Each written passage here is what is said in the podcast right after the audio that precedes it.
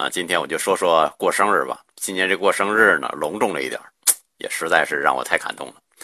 啊，感谢给我送礼物的人，除了抹茶蛋糕，还有我一直梦想拥有的一匹马啊，我的心思你最懂了。啊，感谢那些晚上陪我喝酒的人，嗯，还有中午我不在也为我庆生的人，你更要感谢冒雨给我送来蛋糕的人。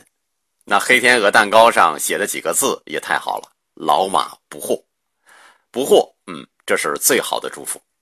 这么多年以来啊，一直活在迷惑当中，嗯，想不惑，想活明白，但是谈何容易啊！不经一事不长一智，嗯，只有走的路多了，经的事儿多了，见的人多了，哎，才会懂事一点，成熟一点，明白一点吧。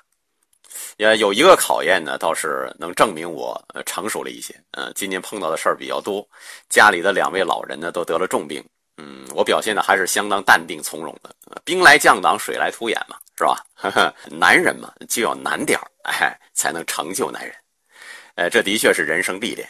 到了一定阶段，我们都要面对生老病死的人生课题，我们会越来越清楚，哎，有多少麻烦就有多少提升啊。还有一件事儿可以不惑了啊，比较了然啊，岁月如纸，人情似金。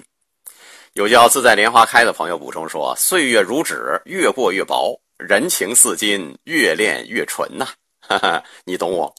永波兄也回了一句：“岁月如纸，捅破了也是窗户纸；人情似金，打断骨头连着筋呐。”啊，太妙了。呃，此生当中有你们陪伴，嗯，真是太值了。爱生活，高能量。